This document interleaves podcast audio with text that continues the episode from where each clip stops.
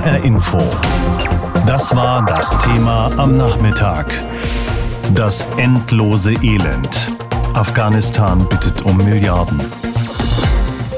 Mehr als 70 Länder sitzen heute weitgehend virtuell zusammen zur Geberkonferenz für Afghanistan. Eingeladen haben die Vereinten Nationen in Genf. Das Ziel? Finanzielle Hilfen für das seit Jahrzehnten kriegsgeplagte Land. Die militant-islamistischen Taliban kämpfen gegen die vom Westen gestützte Regierung in Kabul. Seit September laufen zwar Friedensgespräche zwischen beiden Seiten, aber ein Durchbruch ist nicht in Sicht. Bernd Muschborowska über die vertragte Situation im Land. In Kabul werden noch immer die Schäden beseitigt, die der Raketenangriff am Wochenende verursacht hat.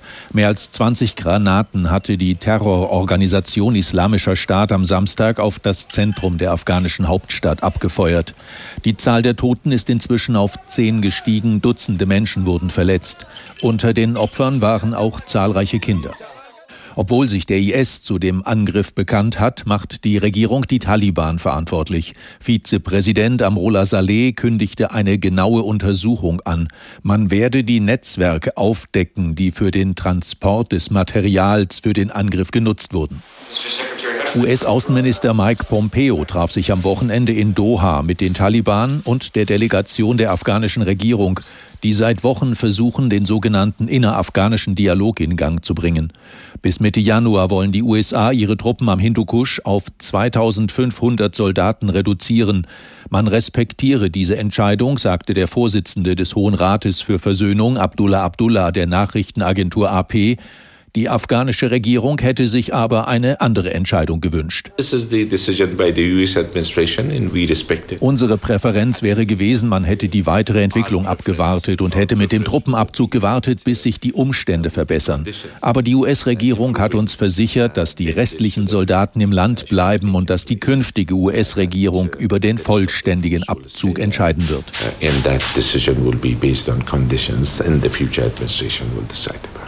Obwohl die Taliban und eine Delegation der afghanischen Regierung seit Wochen in Doha über Frieden in Afghanistan verhandeln, hat die Gewalt im Land zugenommen. Allein zwischen Juli und September habe es pro Tag im Durchschnitt doppelt so viele Angriffe der Taliban gegeben wie im zweiten Quartal des Jahres, teilte der US-Generalinspekteur für Afghanistan SIGA mit. Die Taliban wollen offenbar ihre Machtposition ausbauen, bevor beim innerafghanischen Dialog die Zukunft des Landes festgelegt wird. Unter den Taliban hätten die Afghanen ein besseres Leben als unter der derzeitigen Regierung, behauptete Mullah Kairullah Kaikau vor kurzem in einem Interview mit dem arabischen Fernsehsender Al Jazeera. Der einstige Guantanamo-Häftling ist heute Mitglied der Taliban-Delegation in Doha. Wir kontrollieren etwa 60 Prozent des Landes. In unseren Gebieten gibt es Sicherheit und Gerechtigkeit, anders als in den Gebieten, die die Regierung kontrolliert. Die Leute kommen zu unseren Gerichten, weil bei uns die Dinge schnell geregelt werden, ohne Korruption. Die Regierung in Kabul bekommt Geld aus der ganzen Welt. Wir können den Leuten nur Sicherheit bieten. Wenn wir erstmal eine neue Regierung haben, werden alle Afghanen eine bessere Lebenssituation bekommen. Die Vorstellungen der Taliban und der afghanischen Regierung über die Zukunft des Landes liegen weit auseinander. Bislang konnten sich die Delegationen in Doha noch nicht mal über Grundsatzfragen und Regularien des innerafghanischen Dialogs einigen. Konkrete Themen bezüglich der Zukunft Afghanistans wurden noch gar nicht besprochen. Die Anschläge vom Wochenende in Kabul zeigen die anhaltende Gewaltbereitschaft der rivalisierenden Seiten. Zusätzlich zur Gewalt bedrohen die Menschen Armut, Hunger, Dürren und Corona natürlich. Um die Situation für die Menschen im Land zu verbessern, ist Afghanistan auf internationale Hilfe angewiesen. Die wollen die Vereinten Nationen bei einer virtuellen Geberkonferenz in Genf sammeln und diese Konferenz endet heute Abend. Ich habe gesprochen mit Elinor Zaino. Sie ist Leiterin des Büros der Konrad-Adenauer-Stiftung in Kabul. Am Wochenende ich habe schon erwähnt, wieder ein Anschlag in der Hauptstadt. Sie haben daraufhin getwittert, es gehe Ihnen gut. Wie fühlt sich denn das Leben in der afghanischen Hauptstadt für Sie derzeit an? Aktuell haben wir in Kabul, spüren wir wirklich eine steigende politische Anspannung, vor allem seit den Vorverhandlungen in Doha, aber auch schon das ganze Jahr über oder auch seit letztem Jahr. Und gleichzeitig haben wir eine sehr, sehr hohe Anschlagsrate jetzt erreicht. Also auch in Kabul haben wir Anschläge quasi auf Tagesbasis. Ich glaube, seit 20 Jahren hat man so viel Gewalt nicht mehr in der Hauptstadt äh, gehabt.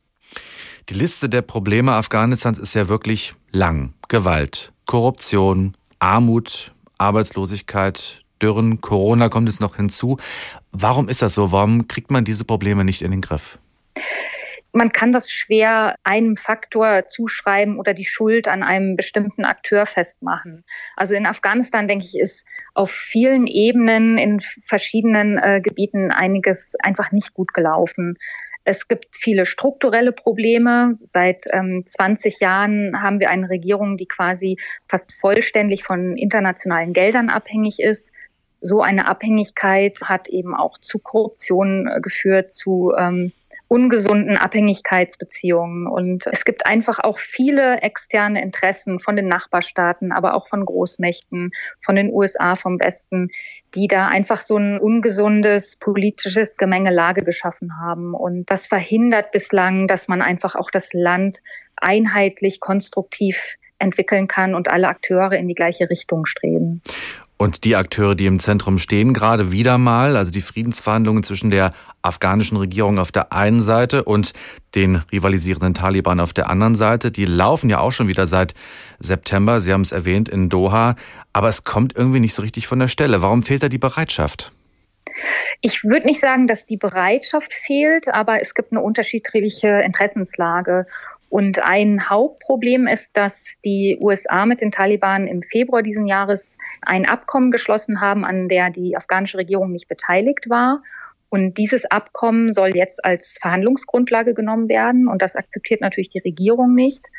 Und das ist einfach auch das strukturelle Problem jetzt in den Verhandlungen. Und die afghanische Regierung hat sich einfach zunehmend von ihrem Hauptsicherheitspartner, nämlich den USA, an den Rand gedrängt gefühlt und sieht jetzt eher so eine Art ähm, USA-Taliban-Abkommen. Und die Taliban können sich jetzt quasi als neuen möglichen Sicherheitspartner der USA verkaufen. Also so wird das mittlerweile hier teils in Kabul gesehen. Dennoch glaube ich, ist es noch nicht zu spät oder ich höre jetzt in den letzten Tagen, dass es jetzt eventuell zu einem kleinen Durchbruch kommen könnte, also dass man jetzt sich geeinigt hat auf eine Verhandlungsgrundlage und jetzt dann doch in Verhandlungen treten kann. Aber man weiß immer nicht, was noch dazwischen kommt. Wie wird sich denn dieser US-Truppenabzug aufs Land auswirken? Ja, auch der Truppenabzug ist natürlich unklar, wie er sich auswirkt, weil wir nicht wissen, unter welchen Umständen die Truppen abziehen. Also haben wir bis nächstes Jahr irgendeine Art von Agreement, also irgendein Abkommen, beispielsweise zu einer Reduzierung der Gewalt oder vielleicht sogar eine Waffenruhe, einen Waffenstillstand. Das ist dann der Hauptfaktor, wie sich das dann auswirken wird. Denn ein Truppenabzug ohne Abkommen hat natürlich ein sehr großes Risiko, dass hier die Gewalt ausbricht. Es besteht die Möglichkeit, dass die Taliban auch militärisch übernehmen. Also das sind Szenarien, man weiß noch nicht, in welche Richtung das Land jetzt gehen wird. Und das wird sich, denke ich, so in den nächsten Wochen, Monaten wird sich das vielleicht mehr abzeichnen. Die EU hat angekündigt, 1,2 Milliarden Euro in den kommenden vier Jahren bis zur nächsten Geberkonferenz geben zu wollen.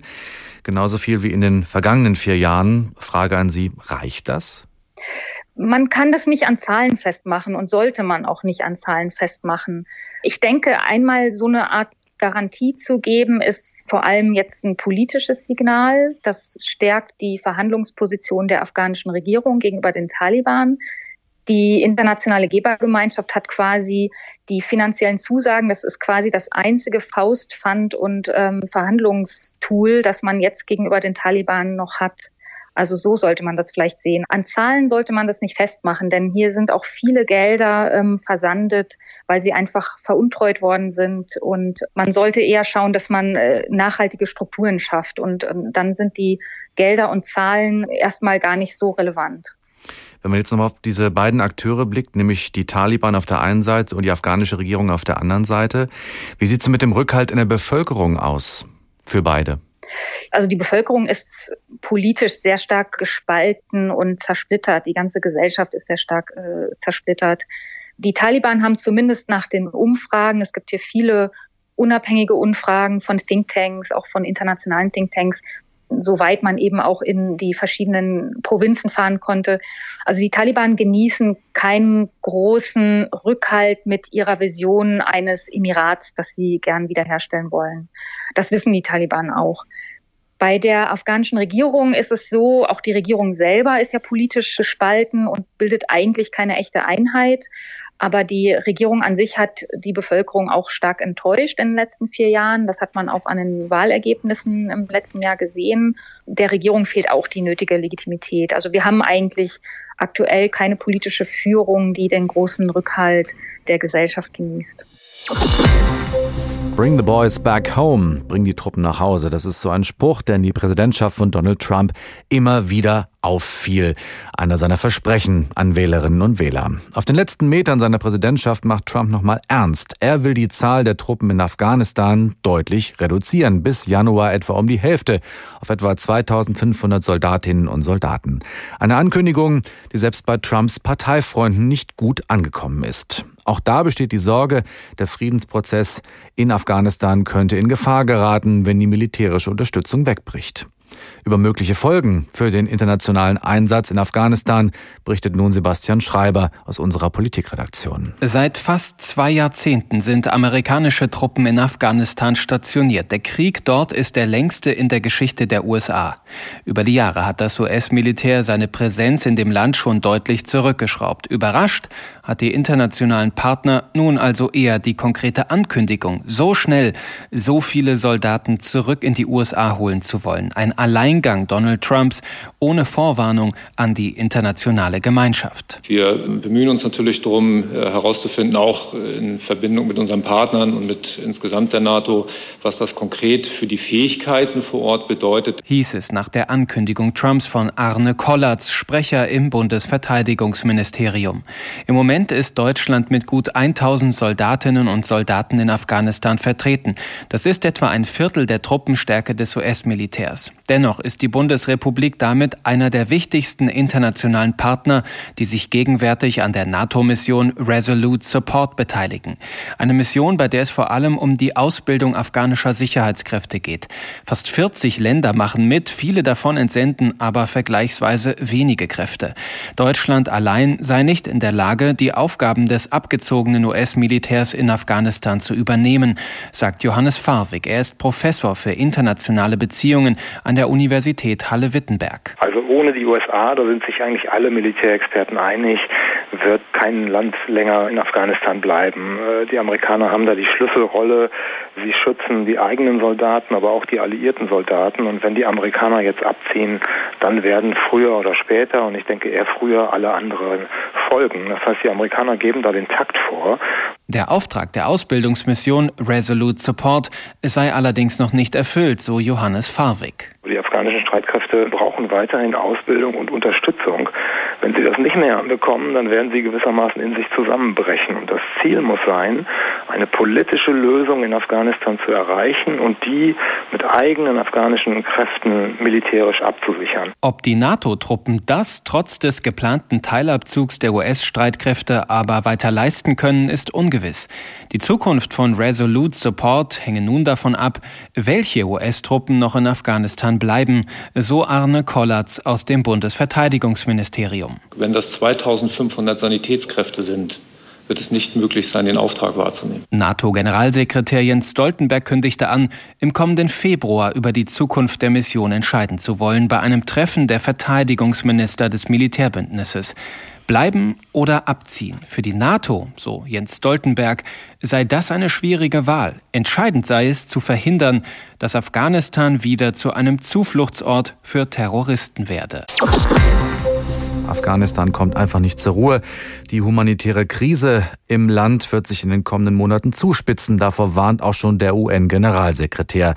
Die widrigen Wetterverhältnisse im Winter könnten Krankheiten wie Covid-19 noch begünstigen, so fürchtet er. Ich habe mit Stefan Recker gesprochen, Büroleiter der Hilfsorganisation Caritas International in Kabul. Ihre Organisation verteilt Geld an die afghanische Bevölkerung zum Kauf von Lebensmitteln, Kleidung und Saatgut zum Beispiel. Inwiefern ist denn diese prekäre Situation regional unterschiedlich, also auf Stadt und Land verteilt zum Beispiel? Also hier in der Stadt werden die Leute äh, relativ wenig äh, Viehfutter brauchen. Auf dem Land ähm, gerade in den hohen Bergen. Also wir haben Dörfer, die auf einer Höhe von äh, bis zu 3300 Meter liegen. Gibt es im Winter einfach kein Viehfutter. Die Leute brauchen Heizmaterial. Es ist eine große strukturelle Armut die durch die Wetterbedingungen in den letzten Jahren noch verschärft wird, die durch die Corona-Pandemie verschärft wird, nicht durch die Krankheit selber, sondern durch die wirtschaftlichen Folgen der Krankheit. 13 Millionen Menschen sind in Afghanistan ungefähr vom Hunger bedroht. Experten schätzen, dass bereits im Sommer rund ein Drittel der Bevölkerung auch mit Corona schon infiziert gewesen sei.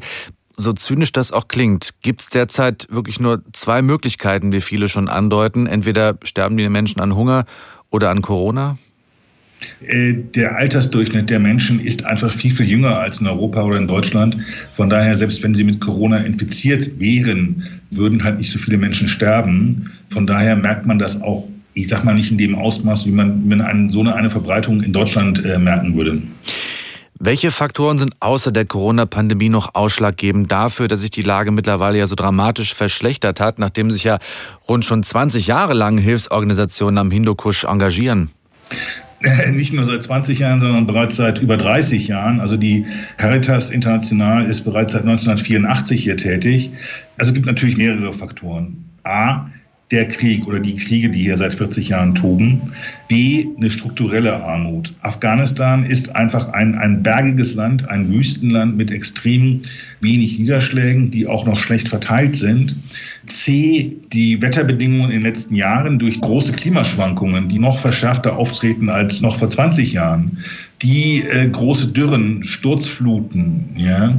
Und äh, D, in den letzten Jahr 2020 sind einfach viele Rückkehrer aus dem Iran zurückgekommen, etwa knapp 700.000, ja, die im Iran äh, Geld verdient haben als Gastarbeiter, die zurückkehren mussten, a wegen der Sanktionen, die auf dem Iran lasten, und b wegen der Corona-Krise. Was erhoffen Sie sich von der Geberkonferenz konkret für Afghanistan? Naja, Perspektiven für die nähere und weitere Zukunft, ja, dass man nicht, nicht von Jahr zu Jahr geht, sondern einfach längerfristig gehen kann, dass es Druck ausgeübt wird auf die Regierung, auf die Opposition, also auf die bewaffnete Opposition, dass die sich auf den Tisch setzen und Frieden schließen, dass es Waffenstillstand gibt. Oder aber ganz klar von der Geberkonferenz, dass es Geld gibt, dass es Mittel gibt, auch für eine längerfristige planbare Zukunft, auch über den Truppenabzug hinaus. Ein Problem in Afghanistan, das bisher nicht überwunden werden konnte, ist die Korruption. Die Regierung in Kabul hat zwar gerade die Mitglieder einer neuen Kommission vereidigt, die Korruption bekämpfen soll, aber statt Vertrauen in die Regierung zu schaffen, hagelte es umgehend Kritik von afghanischen Nichtregierungsorganisationen. Anders als im Gesetz vorgesehen, konnte sich demnach die afghanische Bevölkerung nicht daran beteiligen, die Kommissionsmitglieder auszusuchen. Die Korruption ist tief in den Strukturen des Landes verankert, berichtet unser Korrespondent Bernd Muschborowska. Die Vereinten Nationen lobten die Bemühungen der afghanischen Regierung im Kampf gegen die Korruption, doch es gebe sie in allen Bereichen des öffentlichen Lebens, hieß es im jüngsten Bericht der UN-Unterstützungsmission in Afghanistan UNAMA. Auch die Finanzhilfen aus dem Ausland würden wegen fehlender Transparenz oftmals zweckentfremdet durch Korruption, Vetternwirtschaft und persönliche Bereicherung von Beamten.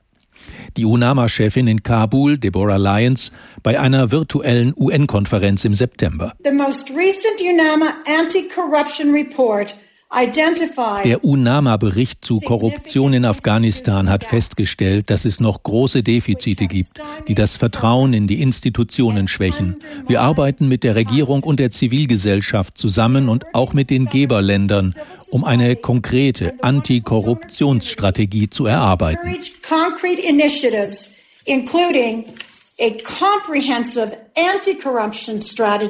Die Bemühungen der Regierung sind nach Einschätzung internationaler Beobachter nicht effektiv genug. Auf dem Korruptionsindex von Transparency International gehörte Afghanistan im vergangenen Jahr zu den letzten fünf Ländern weltweit, vor Jemen, Syrien, Südsudan und Somalia.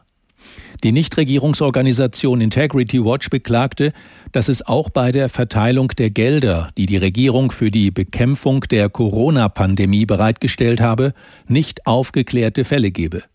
Dabei gehe es um illegale Ausfuhr von dringend benötigten Beatmungsgeräten, systematische Unregelmäßigkeiten bei der Verteilung von Lebensmitteln und Hilfsgütern für Bedürftige sowie um Bestechung von Beamten. Präsident Ashraf Ghani hatte bei der virtuellen Vollversammlung der Vereinten Nationen im September eine bessere Bekämpfung von Korruption als eines seiner wichtigsten politischen Ziele genannt. Wir wollen die staatlichen Strukturen stärken, um die Voraussetzungen für wirtschaftliches Wachstum zu schaffen. Dazu gehört der Kampf gegen die weit verbreitete Korruption und die Verbesserung des öffentlichen Finanzmanagements. Wir schauen uns die Schwachstellen genau an und bereiten unser System für die Zukunft vor. Korruption ist auch für die schlechte Sicherheitslage im Land mitverantwortlich. Wie der US-Generalinspekteur für den Wiederaufbau Afghanistans, SIGA, in seinem jüngsten Bericht feststellte, bestehen allein in den südlichen Provinzen des Landes 50 bis 70 Prozent der Polizeikräfte aus sogenannten Ghost Soldiers. Das heißt, auf der Gehaltsliste der Sicherheitskräfte stehen Namen von Personen, die gar nicht mehr leben oder nicht mehr für die Polizei arbeiten.